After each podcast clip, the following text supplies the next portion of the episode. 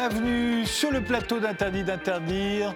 Première euh, destination touristique de la planète, la France a profité de l'expansion rapide du tourisme mondial de ces dernières décennies. Un milliard de touristes par an, dont 95% s'agglutinaient sur moins de 5% des terres immergées. Cette expansion était continue et rien n'aurait dû l'interrompre. On comptait bien atteindre au plus vite les 100 millions de touristes annuels, les 60 milliards d'euros de recettes. Et puis la crise du coronavirus a donné un coup d'arrêt brutal à tout cela, si bien que l'on peut prendre en enfin le temps de se demander s'il y a trop de touristes ou pas assez.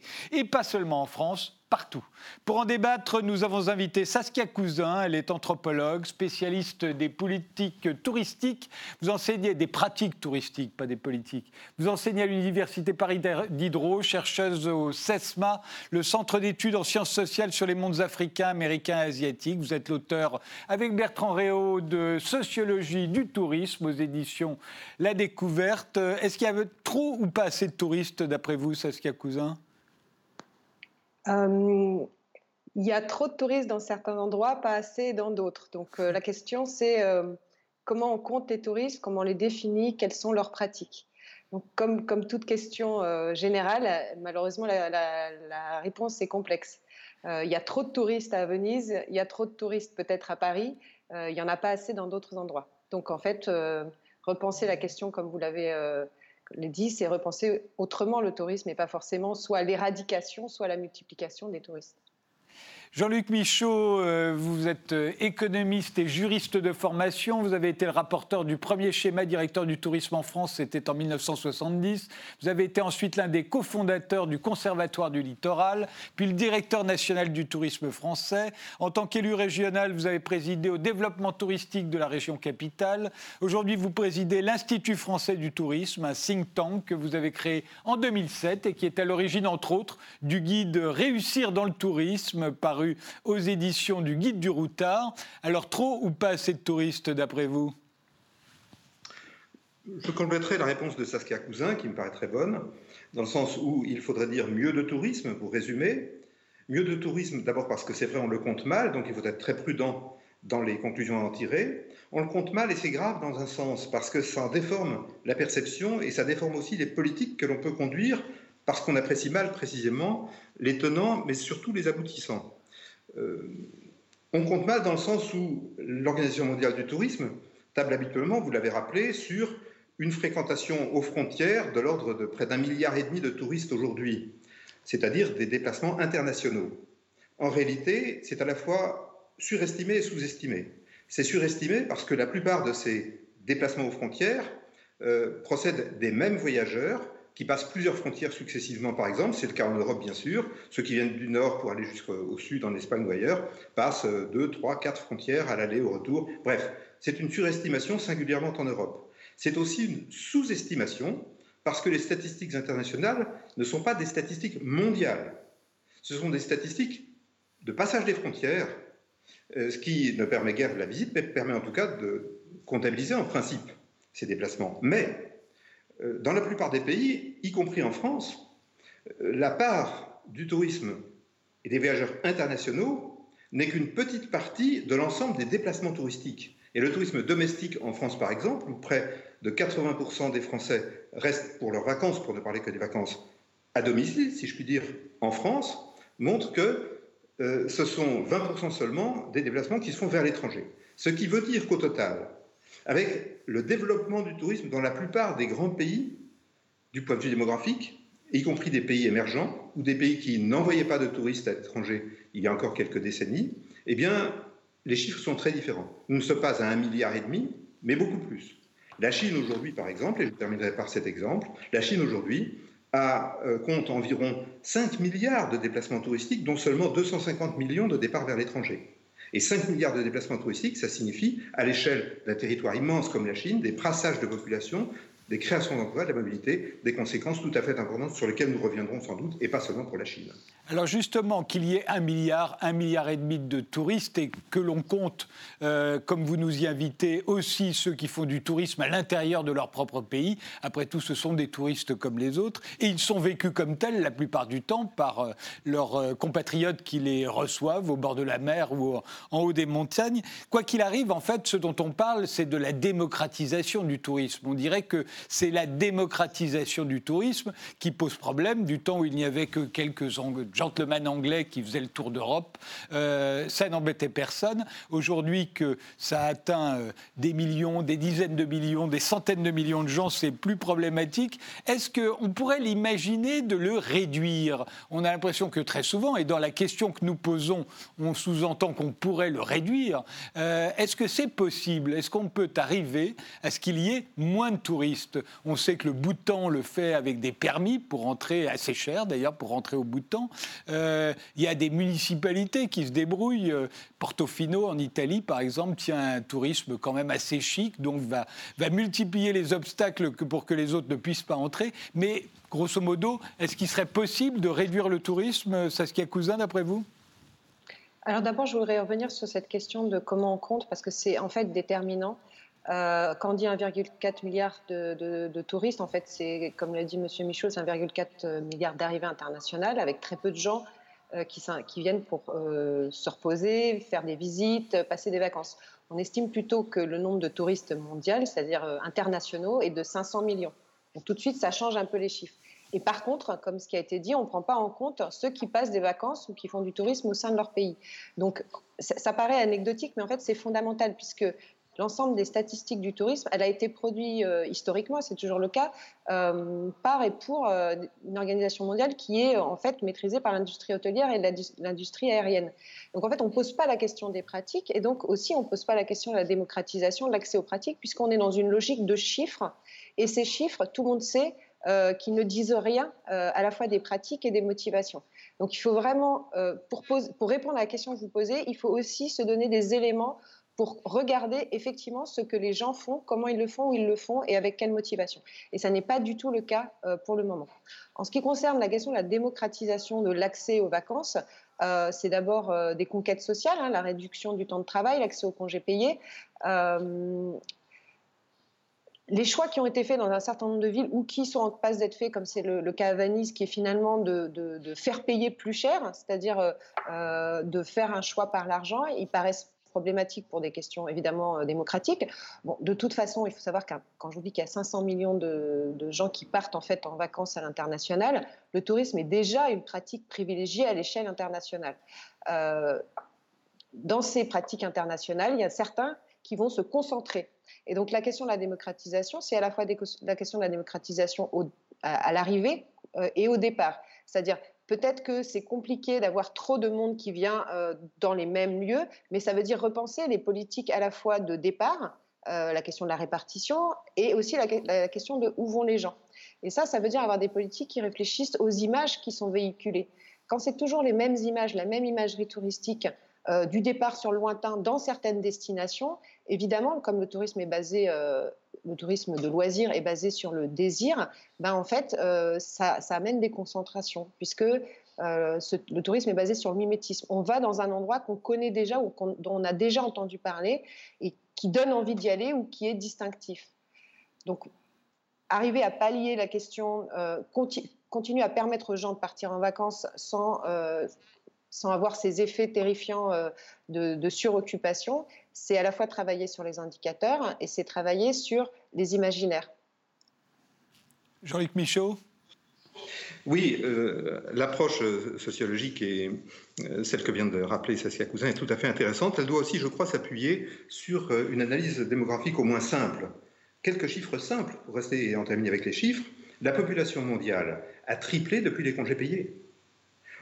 Les Nations Unies estiment que d'ici 2050, euh, euh, euh, la, population mondiale sera, augmentée encore de plus de 2 milliards. Et à la fin du siècle, nous serons sans doute à plus de 11 milliards d'habitants dans le monde.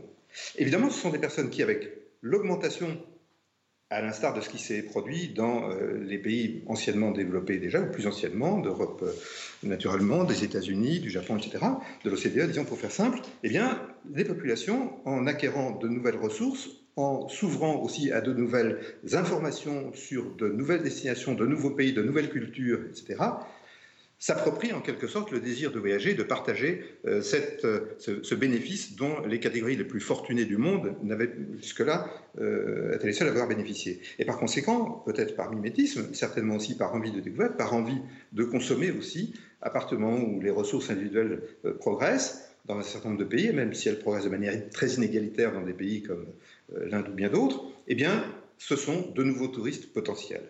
Et ces nouveaux touristes potentiels, Lorsqu'on se rend par exemple en Inde, vous voyez qu'en quelques années, les queues de visite du Taj Mahal se sont allongées d'une manière inconcevable.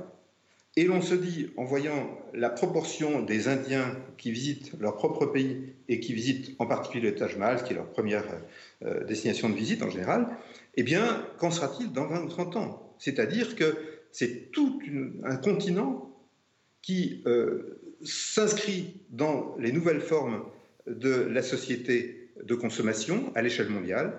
Et cette évolution qui procède de la mondialisation des transports, de l'accélération de la mobilité, de l'accélération de la communication à travers Internet et l'ensemble des réseaux sociaux, etc., tout cela a un impact sur les comportements qui est très fort. Ce n'est pas seulement d'ordre démographique, c'est en effet de l'ordre des comportements derrière, mais aussi des déplacements de population, des déplacements de consommation des transferts de richesses qui accompagnent cette consommation, même si, évidemment, euh, les dépenses sont très inégales ou inégalitaires suivant les, types de touristes, etc. Et je voudrais terminer ce, point en souhaitant qu'on distingue ce qui est euh, l'accès plus large au tourisme des différentes catégories de population en fonction de leur revenu, de leur origine, de tout ce que l'on voudra, et d'autre part le tourisme de masse. Lorsqu'on dit développement du tourisme, cela ne signifie pas nécessairement tourisme de masse. C'est en effet une question de répartition dans l'espace, mais aussi dans le temps, une question de régulation des flux, une question de mode d'appropriation des éléments du patrimoine que l'on va visiter, comment le respecter, comment le visiter, donc une question aussi d'éducation de l'ensemble de ces nouveaux acteurs ou consommateurs euh, des ressources touristiques mondiales. Et je crois que si nous voulons préserver cette attractivité des ressources touristiques dans le monde entier, leur diversité, leur richesse inouïe, c'est celle des peuples qui, ont, qui ont construit cette diversité et ces patrimoines, eh bien, il faut y veiller. Et beaucoup d'initiatives sur lesquelles nous allons revenir, certainement, euh, y ont déjà contribué et je pense qu'elles peuvent être, elles doivent être développées. Quand on parle du tourisme de masse, euh, on imagine immédiatement les tours opérateurs, les voyages organisés, euh, euh, des voyages très standardisés, monopolisant beaucoup de touristes en même moment. on sait aujourd'hui que la tendance, et notamment chez les plus jeunes, vers un tourisme beaucoup plus individualisé. Aujourd'hui, grâce à la technologie, grâce à Internet, chacun peut faire ses propres réservations sans grande difficulté. On peut faire son, euh, son voyage sur mesure, comme on le souhaite. Euh, n'empêche, à la fin, c'est quand même la même chose. Il y a des gens qui font la queue pour rentrer au musée du Louvre, tous à peu près à la même heure et à la même période, qu'ils euh, viennent d'un voyage organisé ou d'un voyage sur mesure. Le tourisme de masse, est-ce que c'est pas l'épouvantail qu'on agite pour ne pas avoir à parler du tourisme qui, lui, de toute façon, est de masse? Parce que qu'il soit 500 millions ou un milliard, ça fait beaucoup, beaucoup de monde qui veut aller, encore une fois, on a l'impression, euh, ils veulent tous aller au même endroit. Euh, je citais le chiffre qui disait que 90% des touristes euh, fréquentent 5% seulement des terres immergées. Qu'ils viennent en voyage organisé ou en voyage individuel, ils vont quand même au même endroit, non? Saskia Cousin. Oui, alors l'expression de tourisme de masse, elle dit rien, sauf, on va dire, la, une sorte de mépris. Elle parle du mépris de classe de ceux qui ne se considèrent pas comme des touristes.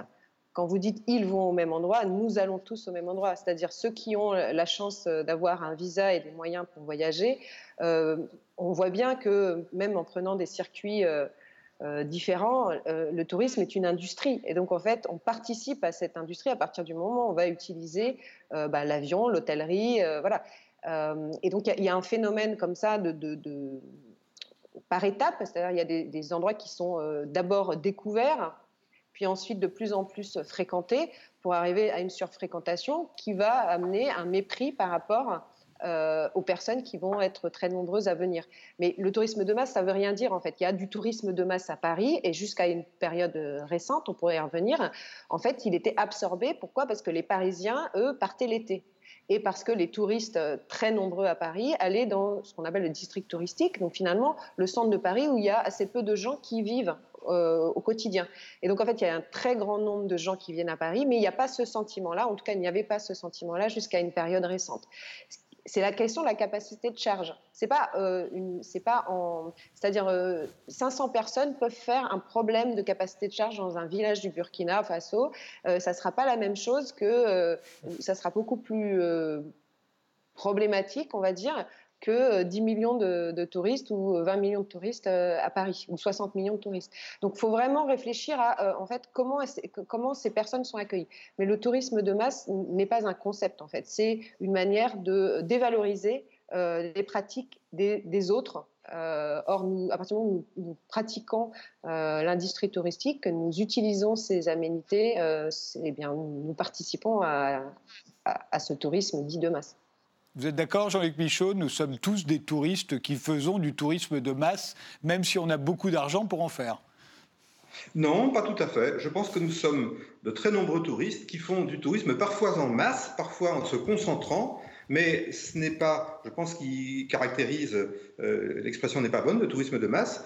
À l'inverse, ceux qui veulent s'en détacher, s'en distinguer, dans tous les sens du terme, emploient volontiers le terme d'écotourisme, ce qui donne bonne conscience parce que c'est censé respecter davantage les milieux d'accueil, les populations d'accueil, et c'est surtout une façon de se mettre à part, me semble-t-il, et de conserver d'une certaine façon aussi son compte à soi, dès lors qu'on dispose des moyens, euh, notamment financiers et culturels, de le faire. Donc je crois qu'on est souvent sur un faux débat à ce sujet, et je partage assez l'avis de Saskia sur le fait qu'il ne faut pas employer à tort et à travers le terme de tourisme de masse, mais plutôt veiller à ce que par des politiques adéquates, et cela se fait déjà dans beaucoup de pays, qui soient d'ailleurs portés, euh, ces pays, par des politiques de gauche ou de droite. Prenez le cas des Seychelles, qui est un, pays qui a été euh, euh, inspiré par, disons, les idéologies, non pas socialistes, mais communistes pendant longtemps. Eh bien, les Seychelles ont une politique qui est résolument une politique sélective, basée sur l'argent, et ne reçoivent qu'un nombre contingenté de visiteurs dans des conditions de qualité, voire de luxe, qui sont tout à fait remarquables.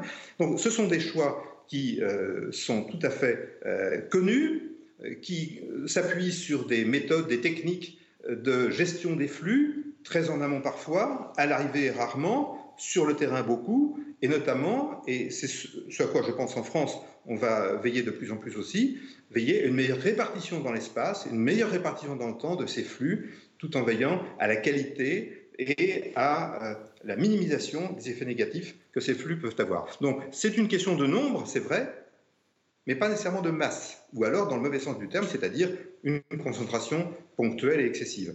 C'est une question de nombre parce qu'en matière touristique, nous sommes dans les très grands nombres. Les chiffres que j'ai rappelés tout à l'heure euh, sont là pour le montrer. Lorsqu'on compte le nombre de nuitées en dizaines de milliards dans le monde, les nuitées touristiques, euh, cela donne l'ampleur du problème et l'ampleur des problèmes auxquels nous serons confrontés, de par notamment l'évolution démographique, l'évolution socioculturelle, l'évolution économique, l'évolution de la mobilité. Avec ceci, à ceci près que nous venons de vivre plus qu'un tremblement de terre, un tremblement de toute la terre à travers euh, le Covid, qui a spécialement impacté le tourisme. Certains se demandent pourquoi, alors que la réponse est très simple. Une épidémie et une pandémie de caractère mondial, c'est un pléonasme, euh, s'accommodent difficilement du respect de mouvements qui eux-mêmes sont mondiaux et le tourisme est mondialisé par évidemment l'augmentation de la mobilité dont il est, euh, dont il est euh, partie intégrante à l'échelle mondiale. Et ce choc terrible que beaucoup de pays ont vécu, en Europe en particulier, et dans les pays les plus touristiques notamment, que ce soit en Italie, en France, en Espagne, mais aussi dans d'autres moins touristiques, y compris la Grande-Bretagne, eh bien, ce choc terrible a un effet qui est déjà extrêmement sensible et qui, par rapport au tourisme de masse que vous évoquiez, si l'on prend ce qui figurait en, photo de, fond d'écran, si je puis dire, à l'instant euh, sur le plateau, c'est-à-dire un bateau de croisière de grande dimension, de grande capacité, sans doute plusieurs milliers de personnes, nous sommes dans un tourisme de masse. Et le tourisme de masse implique une concentration, une proximité et, par conséquent aussi des risques en matière épidémiologique, évidemment, de contamination beaucoup plus rapide et de difficulté à contrôler cela. Donc ça se produit en matière euh, de santé, ça se produit dans d'autres domaines aussi, et euh, de ce point de vue, euh, la concentration, vous vous interrogez, je crois aussi, sur les inconvénients du tourisme, la concentration, lorsqu'elle n'est pas régulée, lorsqu'elle n'est pas maîtrisée, lorsqu'elle se développe dans des endroits particulièrement fragiles en termes démographiques ou culturels ou en termes écologiques au sens de, des qualités et des ressources naturelles et aussi donc culturelles, euh, c'est cette euh, aggravation de la concentration qui constitue un facteur lui-même très négatif pour euh, les pays ou les régions qui accueillent le tourisme. Mais beaucoup d'initiatives, et j'espère qu'on y viendra, ont été prises au niveau français comme au niveau international pour parer à cela. On va y revenir euh, dans la deuxième partie de cette émission, mais là, il nous reste quelques minutes dans la première partie. Euh, c'est vrai qu'on a un moment euh, particulier. le tourisme mondial s'est arrêté brutalement pendant la crise du Covid. Aujourd'hui, des pays comme la France aimeraient bien qu'il reparte. Aujourd'hui, c'est nous qui sommes demandeurs, c'est nous qui demandons, qui espérons que les touristes reviennent. ça n'est pas gagné. Peut-être ne reviendront-ils pas avant un certain temps, non pas qu'ils aient particulièrement peur de ce pays-là, mais ils n'ont pas envie de prendre l'avion, ils n'ont pas envie de se retrouver dans des situations où ils sont susceptibles d'être contaminés. Euh, et c'est pas vrai seulement pour la France, c'est vrai pour à, peu près tous les pays. On voit bien aujourd'hui, il y a une espèce de tractation entre les pays européens et les autres. Est-ce qu'on a le droit d'aller chez toi et est-ce que tu as le droit d'aller chez nous, etc., etc. Euh, ça se marchande. Euh, ça pourrait bien ne pas revenir. Euh, j'entends pas là qu'en plus, il y a la lutte contre le réchauffement climatique. On sait que le tourisme n'est pas euh, très très bien vu par ceux qui veulent lutter euh, d'arrache-pied contre le réchauffement climatique, ni les transports aériens. Euh, est-ce qu'on peut imaginer une période plus ou moins longue qui pourrait dire, être une espèce d'oasis dans le tourisme tel qu'on l'a connu depuis quelques années, c'est ce qu'il y a alors, euh, ce qui est, fascinant quand on observe le tourisme depuis un certain nombre d'années, c'est notamment sa capacité de ce qu'on appelle résilience. On l'a vu avec les attentats, en tout cas dans les pays qui avaient un fort imaginaire euh, touristique auparavant. On l'a vu euh, avec les attentats en France notamment. Donc, j'allais dire, malheureusement, je ne crois pas du tout que si rien ne se passe en termes de politique publique, euh, la pandémie, à moins qu'elle euh, se poursuive, euh, arrête totalement, enfin, fasse repenser l'industrie touristique ou se pencher sur d'autres modes de pratique. Évidemment que cet été, il va y avoir des pratiques qui vont être différentes. J'ai un collègue économiste, Frédéric Thomas, qui a fait une enquête sur, sur ce que les gens veulent faire. Alors, il y a cette attente de, tourisme différent, plus écologique. Mais en fait, la première attente, c'est surtout pouvoir repartir comme avant. Donc, euh, d'abord, il y a la question de l'ouverture des frontières. Euh, on peut partir ou pas Est-ce que c'est, on peut avoir une réservation qui risque de ne pas être annulée? Est-ce qu'on risque de se retrouver en quarantaine? C'est surtout ça les questions qui sont posées. Donc, on va avoir un été un peu spécifique où finalement on va se tester d'autres formes de pratiques euh, et notamment peut-être une répartition sur le territoire français différente.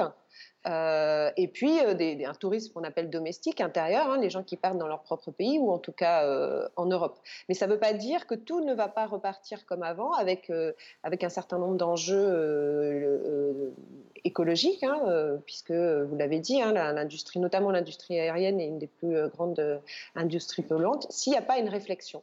Donc il me semble que ce, moment est un moment assez particulier pour repenser les politiques publiques du tourisme, parce que fait, sans sans, ce qui se passe, euh, sans, prise en compte de ça, je, pense que tout va repartir comme avant, parce que aussi, euh, euh, c'est ce qu'on voit de l'expérience qu'on a des épisodes précédents où le tourisme a été impacté notamment par le terrorisme. Donc, vous êtes d'accord, Jean-Luc Michaud, ce sont les politiques publiques qui peuvent réguler tout ça, mais ce, ne peut être qu'elles. Ce sera ni l'industrie touristique, ni bien entendu les touristes qui, a priori, d'après ce que dit Saskia Cousin, ne demandent qu'une chose, c'est que tout recommence comme avant. Oui, je crains malheureusement que ce ne soit pas si rose ou si simple. il me semble qu'il y a d'abord un certain nombre de facteurs qui vont conditionner fortement cela. D'abord, la suite de la vague actuelle. Y aura-t-il une suite? Est-ce qu'il y aura une suite dans les pays qui ont déjà été touchés, une suite massive? Nous sommes actuellement à, je crois, un décompte macabre de 500 000 morts dans le monde, ce qui n'est rien par rapport à la grippe dite espagnole, mais ce qui est beaucoup par rapport euh, au, nombre de morts que l'on recense habituellement. Donc, euh, y aura-t-il une suite? Qu'est-ce qui peut éviter une suite ou du moins une poursuite? À mon avis, euh, ce serait le vaccin, bien sûr. Quand Comment Pourra-t-il suivre les évolutions d'un virus éventuellement mutant? Ce sont aussi des médicaments qui pourraient être trouvés, testés, avec efficacité et accessibilité pour tous.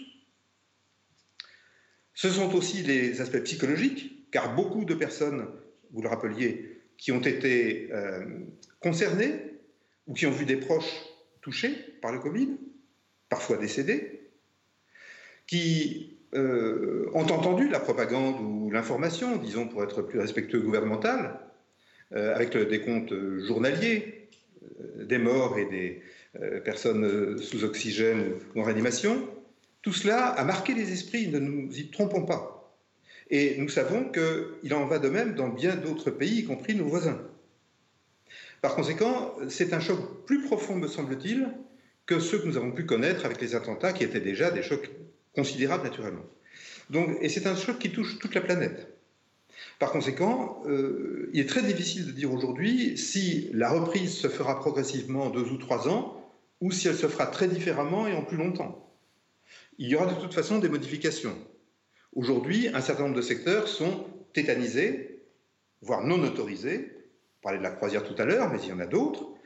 Et euh, le tourisme, ce ne sont pas que les vacances, même si c'est l'image qui prévaut. Le tourisme, c'est aussi de l'événementiel, ce sont les Jeux Olympiques, ce sont les grandes manifestations euh, qui peuvent se tenir à Cannes ou ailleurs du MIPIM, donc de caractère professionnel. Ce sont de très grandes variétés d'activités, de grande ou de moindre ampleur, mais qui crée beaucoup d'emplois sur des territoires très différents parfois de ceux des vacances, et qui par conséquent participent d'une certaine façon aussi à la répartition sur les territoires, mais qui euh, sont aussi touchés par ces problèmes de concentration, notamment s'il s'agit des grands événements. Je vous interromps, euh, Jean-Paul, euh, Jean-Luc Michaud, pardon. Je vous interromps. On fait une pause. On se retrouve juste après.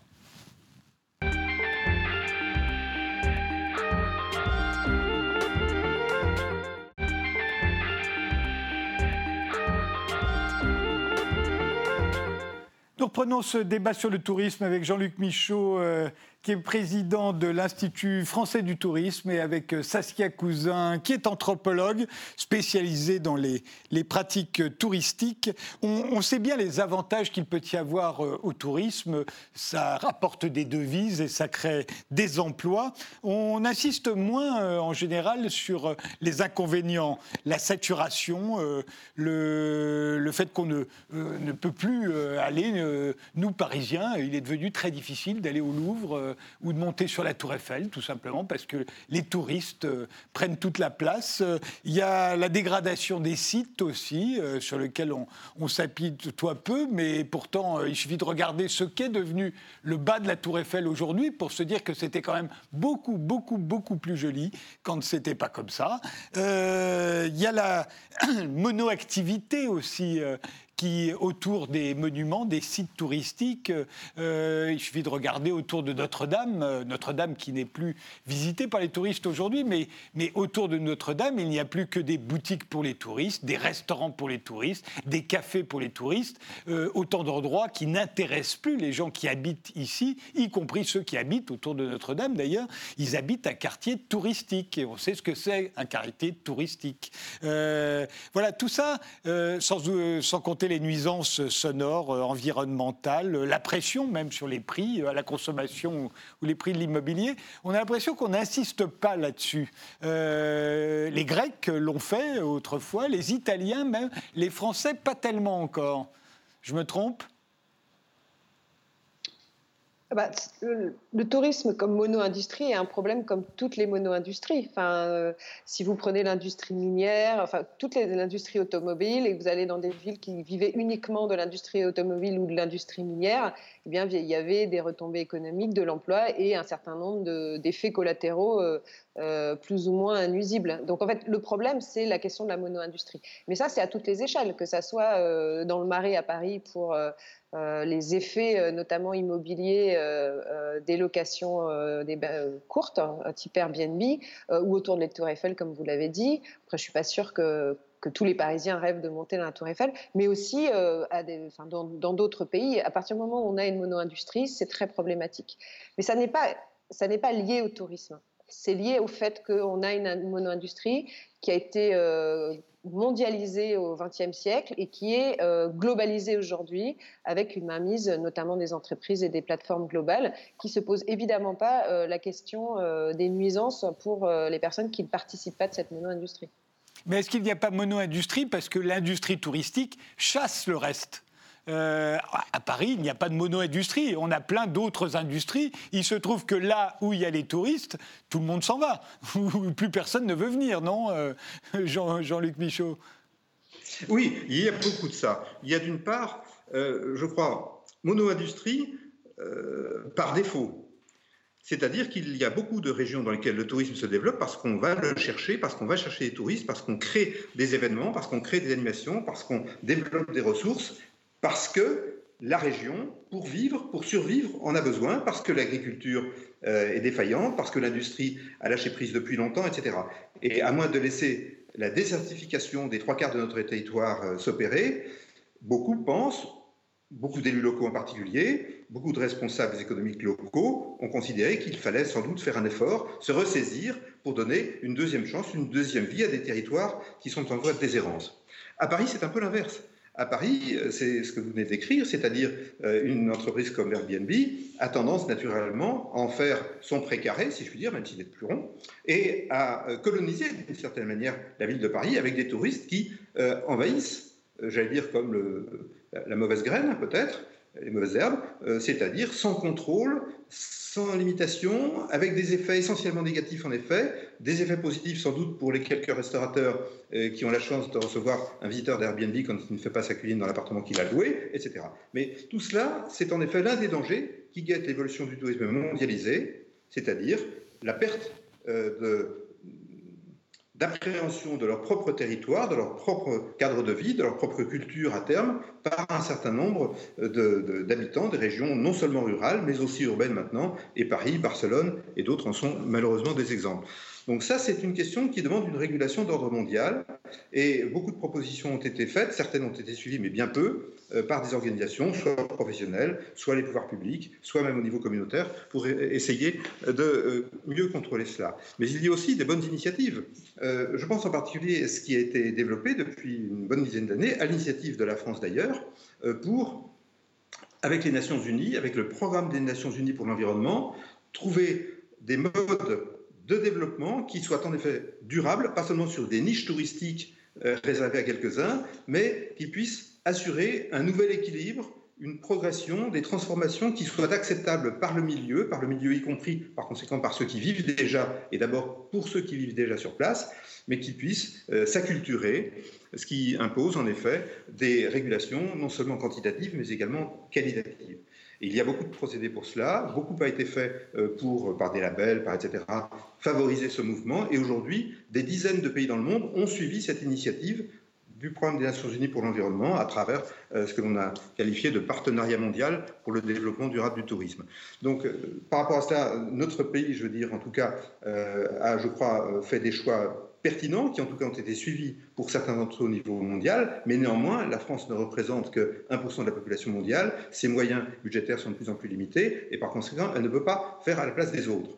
Par contre, aujourd'hui, euh, les enjeux changent de dimension avec la prise de conscience à l'échelle européenne du fait que ce choc terrible pour une grande partie de l'économie du continent, concernant le tourisme, risque d'être irréversible pour beaucoup d'activités induites en termes d'emplois qui ne sont pas que des inconvénients liés au tourisme, mais qui sont bien, comme vous l'avez dit, des avantages, eh bien, les, les, centaines de milliers d'emplois qui risquent de disparaître aujourd'hui, parmi les 500 000 chômeurs de plus que l'on attend pour la rentrée, c'est un problème collectif. Et naturellement, ce n'est pas par l'affaissement accru du tourisme qu'il trouvera sa solution. Il faut donc trouver des moyens de transformation, de rebond, de relance.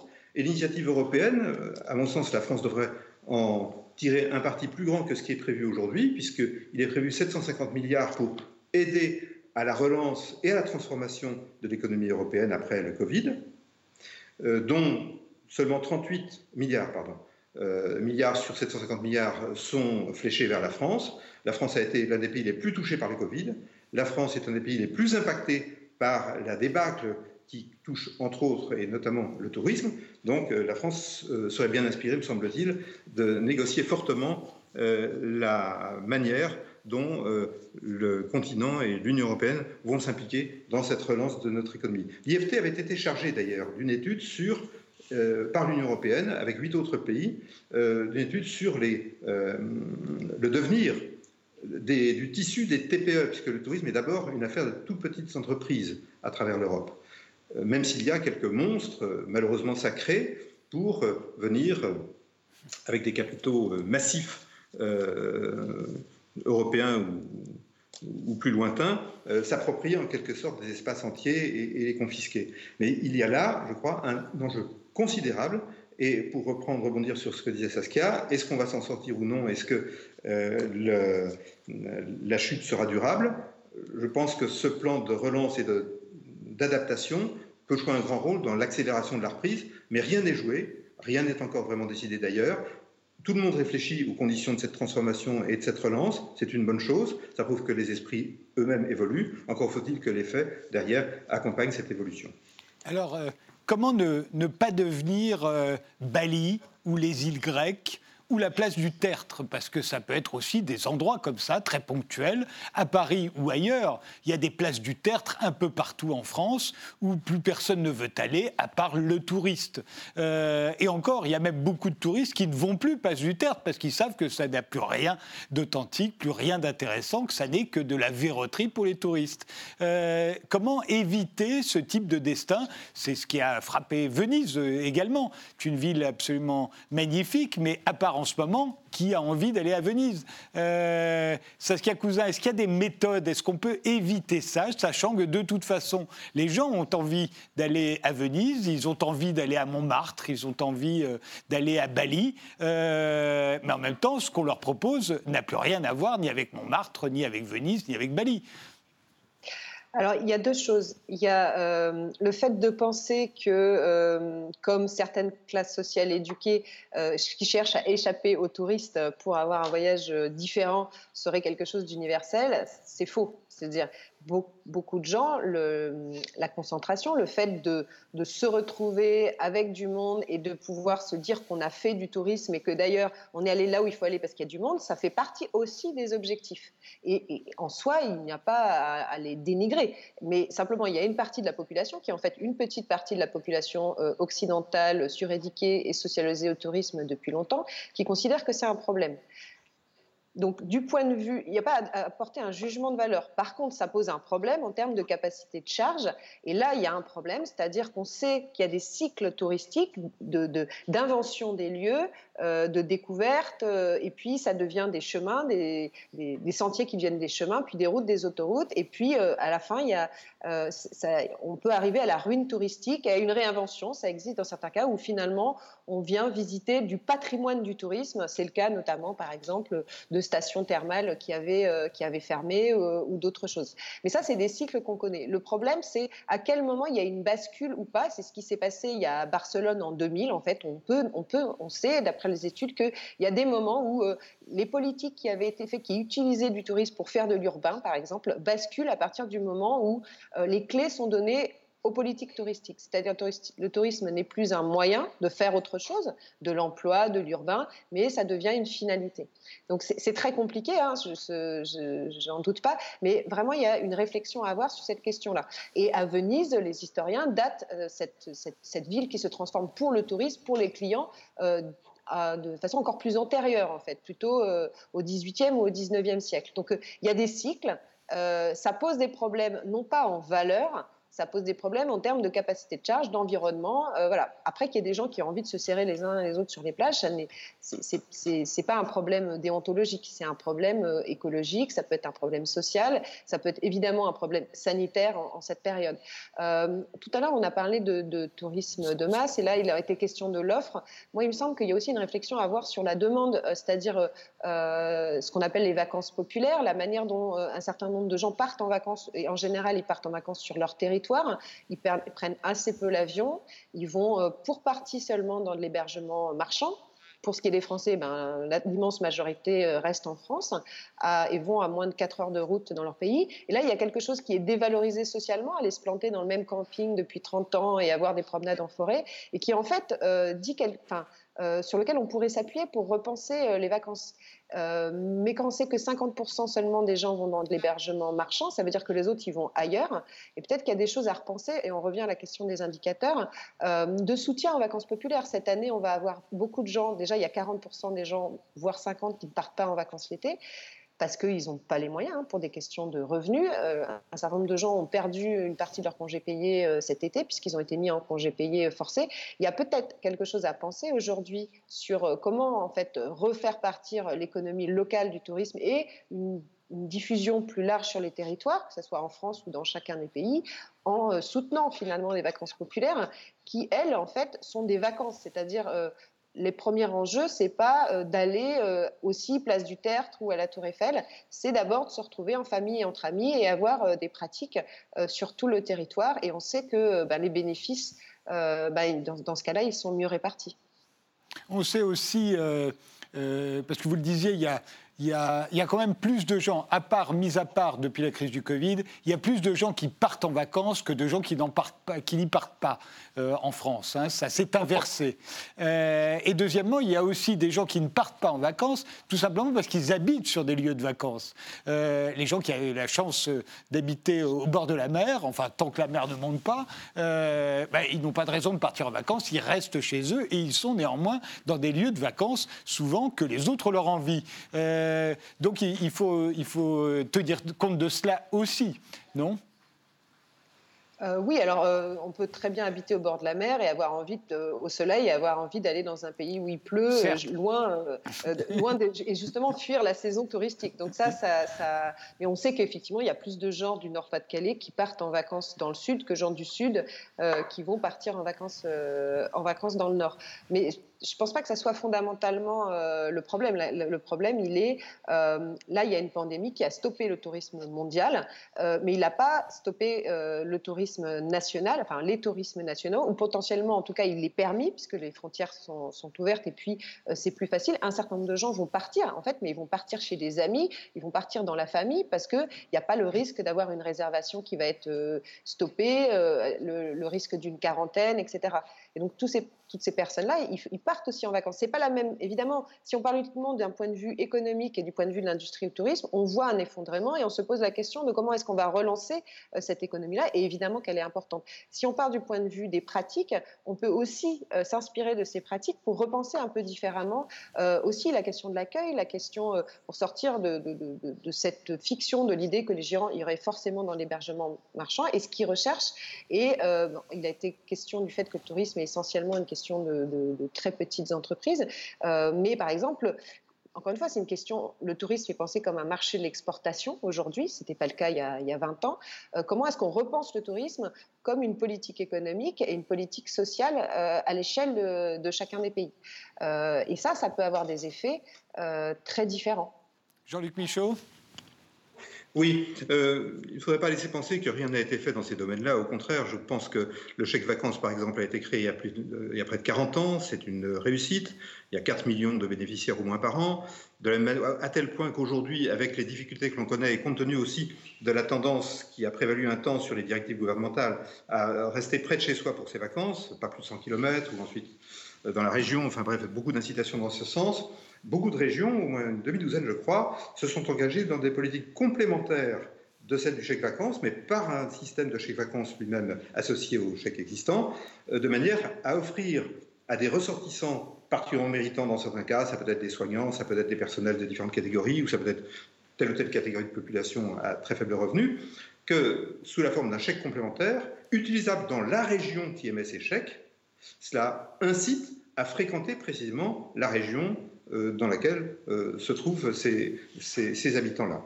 Euh, et puis, il y a aussi la tendance que l'on connaît depuis toujours, c'est-à-dire une très forte fréquentation, surtout en période difficile, euh, du logement chez des parents ou chez des amis ou dans la résidence secondaire qu'on partage avec des parents et des amis.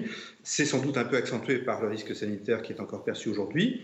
Ça ne me paraît pas néanmoins une évolution fondamentale aujourd'hui. Quel comportement joue à la marge? Mais je crois qu'aujourd'hui, on observe sur le terrain, d'après les sources dont on peut disposer, avec toutes les imprécisions que ça comporte bien sûr, une reprise qui est très lente, qui est très lente, un nombre d'emplois ou de demandeurs d'emploi qui vont rester sur le carreau. C'est une des raisons d'ailleurs pour lesquelles, à la demande du gouvernement, l'Institut français du tourisme a mis en place cette semaine, c'est un scoop, euh, une plateforme numérique, la première du genre, pour euh, favoriser l'accès notamment des jeunes, puisque dans les circonstances présentes, ce sont surtout les saisonniers, et notamment les jeunes, qui sont victimes de cette crise et de la non-ouverture de nombreux établissements, des non-offres d'emploi par rapport à l'habitude, eh bien, leur donner la possibilité, en se rendant sur le site, euh, le site Mon Emploi Tourisme, tout simplement, euh, de bénéficier d'offres d'emploi euh, auxquelles ils n'auraient pas forcément accès. Et ce, dans l'ensemble des secteurs du tourisme, des dizaines de grands partenaires professionnels euh, et euh, syndicaux ont accepté de soutenir cette initiative. Donc c'est une belle initiative et je crois qu'elle sera utile pour autant qu'elle soit connue. Et donc merci de cette occasion de la faire connaître. Vous êtes d'accord tous les deux pour dire qu'il faut, au fond, que le, les touristes, euh, au lieu de tous aller au même endroit, euh, se répartissent euh, dans d'autres endroits. J'ai l'impression que c'est quelque chose qui est à l'œuvre depuis assez longtemps maintenant. On a inventé le tourisme des casinos. Monte Carlo en a bénéficié, puis Las Vegas, qui est quand même une ville perdue au milieu de nulle part et qui est, parvenue à drainer des millions de voyageurs, des millions de touristes uniquement pour pouvoir jouer au casino. Il y a le tourisme de la drogue on sait que Amsterdam euh, euh, a eu un tourisme absolument considérable euh, au cours des 20 dernières années essentiellement parce que sa législation très tolérante à l'égard du cannabis a drainé Amsterdam, les gens des pays voisins. Il y a le tourisme de la danse à Ibiza, par exemple. Pourquoi est-ce que les gens vont tous sur cette petite île ben, uniquement pour danser Il y a le tourisme sexuel, aussi bien en Thaïlande et à Cuba. je veux dire par là, est-ce que ça n'est pas ça l'avenir du tourisme? Au fond, c'est que chacun invente euh, un truc euh, culturel, parce que tout ça, au fond, c'est du tourisme culturel. On n'y va pas pour se baigner ou pour faire du sport, euh, parce qu'on participe d'une culture. est-ce que ça n'est pas ça l'avenir du tourisme? Alors d'abord, se baigner, se, baigner faire du sport, c'est très culturel. Hein. En fait, le fait de se poser sur une plage et trouver que c'est agréable, euh, c'est très socialement construit et, et, en fait assez récent dans l'histoire occidentale. Et voilà. Euh, je suis pas sûre que le tourisme sexuel soit fondamentalement culturel. Euh, donc là, on parle de niches en fait qui sont construits avec des territoires qui cherchent à se spécifier en fait et à chercher leur avantage euh, comparatif. je pense qu'Amsterdam et l'Office touriste d'Amsterdam ne seraient pas forcément d'accord avec votre vision de ce que les gens viennent faire à Amsterdam. Il y a la question du nombre de flux de gens qui vont passer la frontière et puis ce qu'ils vont faire, qui va faire quoi, combien de temps les gens vont passer aux Pays-Bas et euh, et, Amsterdam. Donc en fait, la question c'est euh, euh, comment on se situe dans une offre globale et qu'est-ce qu'on a à mettre en avant de différent des autres? Mais ça, c'est plutôt une question de marketing que de sociologie. Donc je répondrai pas. Enfin, je suis pas du tout spécialiste de la question. Mais c'est pas ça qui va empêcher la concentration parce qu'en ce moment, en période de pandémie et de, et de coronavirus, je suis pas sûre qu'aller à Las Vegas, c'est échapper à. Enfin voilà, c'est. Non, certainement. en ce moment, c'est pas recommandé on recrée des effets de concentration. Donc, euh, ce qui est l'enjeu, c'est justement d'échapper à ça. C'est-à-dire, et c'est une question très complexe, c'est comment on, donne, en fait, on ouvre les imaginaires pour permettre aux gens d'imaginer aller ailleurs que là euh, où euh, on va adresser des, chemins absolument balisés en leur disant qu'ils ne peuvent pas aller ailleurs. Donc c'est aller à l'encontre justement de ces politiques de marketing et de ces politiques qui visent à s'identifier comme niche et à créer des couloirs où euh, tout le monde va devoir prendre ce couloir et choisir entre telle pratique ou telle pratique. Mais on sait très bien que de toute façon, les touristes, s'ils vont à Cuba, ils auront peut-être des activités où ils vont danser ou des activités sexuelles, mais ils vont pas mm. faire que ça.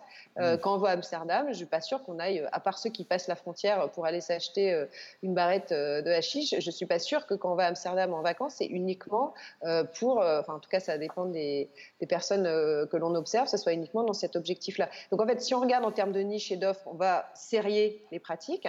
Sauf que quand on regarde quand les, gens partent en vacances, ils vont faire euh, du tourisme culturel, ils vont aller au restaurant, ils vont se poser sur une plage ou faire une promenade en forêt. Enfin, c'est un ensemble de choses. La question, c'est comment on est capable, en fait, politiquement, socialement, euh, d'ouvrir les imaginaires, c'est-à-dire aussi de changer l'imagerie qui associe à chaque pays, puis à chaque région, puis à chaque destination, puis à chaque ville une image précise. Et en faisant ça, elle canalise, elle centralise à la fois les flux euh, et donc les problématiques de surfréquentation.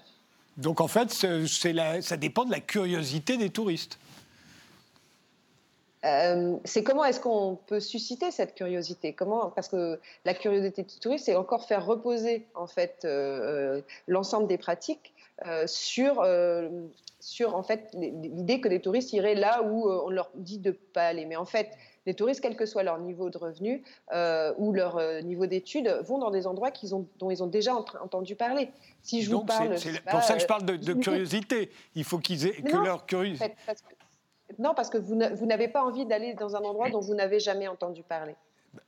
Vous êtes sûr? Si je vous dis, euh, si je vous dis Parakou, c'est une ville formidable, bah, vous savez pas où c'est. Enfin, il n'y a pas une question d'imaginaire. C'est qu'il y a déjà, alors c'est peut-être par la littérature, par d'autres biais, par les films, par d'autres biais du tourisme, mais c'est justement ouvrir cet imaginaire et ouvrir ces images pour diversifier en fait euh, et créer des désirs autre que celui qui est distinctif qu'il faut avoir dans sa vie, être allé au Taj Mahal, sur la Tour Eiffel, etc. C'est-à-dire euh, à travers aussi euh, donc les films, la bande dessinée, la littérature, euh, avoir une autre vision du monde. Et, et c'est le cas notamment en Afrique subsaharienne. En fait, il y a qui est un pays très peu touché par, euh, enfin un certain nombre de pays ici sont très peu touchés par euh, la pandémie, et pourtant les, dans les enquêtes, euh, on voit que les gens considèrent que c'est là où c'est le plus dangereux d'aller.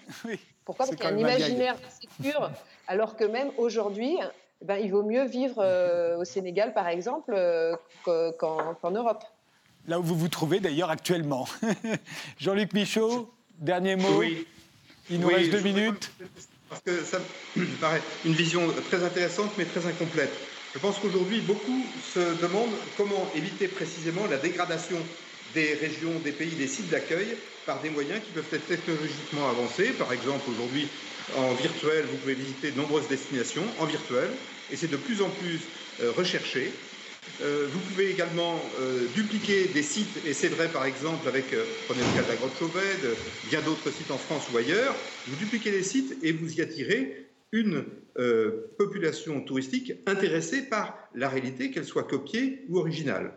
Et dans, certains cas, lorsque les copies sont, sont très, très sophistiquées, ça vaut en effet plus que le détour. Et puis, vous avez, on parle de Las Vegas, mais vous avez une grande partie des visiteurs de Las Vegas qui choisissent cette destination parce que c'est un substitut aussi d'une visite à Paris, d'une visite à Venise. Pour ceux qui ont vu les évolutions récentes de Las Vegas et de ses ressources, c'est absolument fabuleux. Et, euh, enfin, il n'y a que les Américains qui préfèrent la copie à l'original. Euh, ça ne peut pas être une, une Si, vous pensez aussi que les... les... Bon, bah peut-être. Ah non, non, non, non, non, non. Je pense que l'original est très intéressant parce que c'est un, un signe de réussite sociale pour beaucoup. Le voyage lointain est un signe de réussite sociale.